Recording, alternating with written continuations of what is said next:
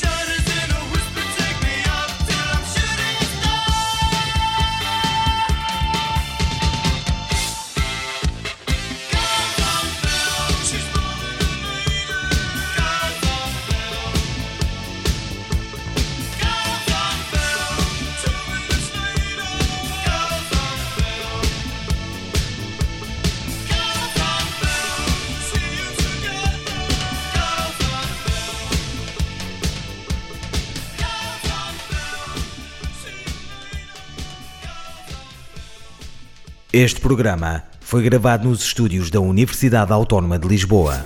Todos os dias, João Santareno limpa o pó aos discos e passa um vinil.